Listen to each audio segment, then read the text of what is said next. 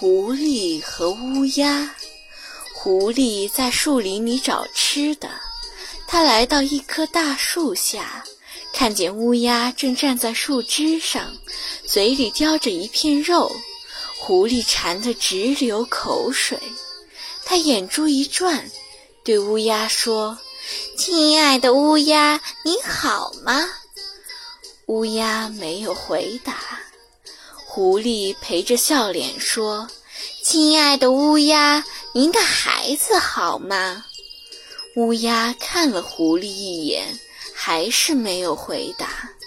狐狸又摇摇尾巴说：“亲爱的乌鸦，您的羽毛真漂亮，麻雀比起您来可就差多了。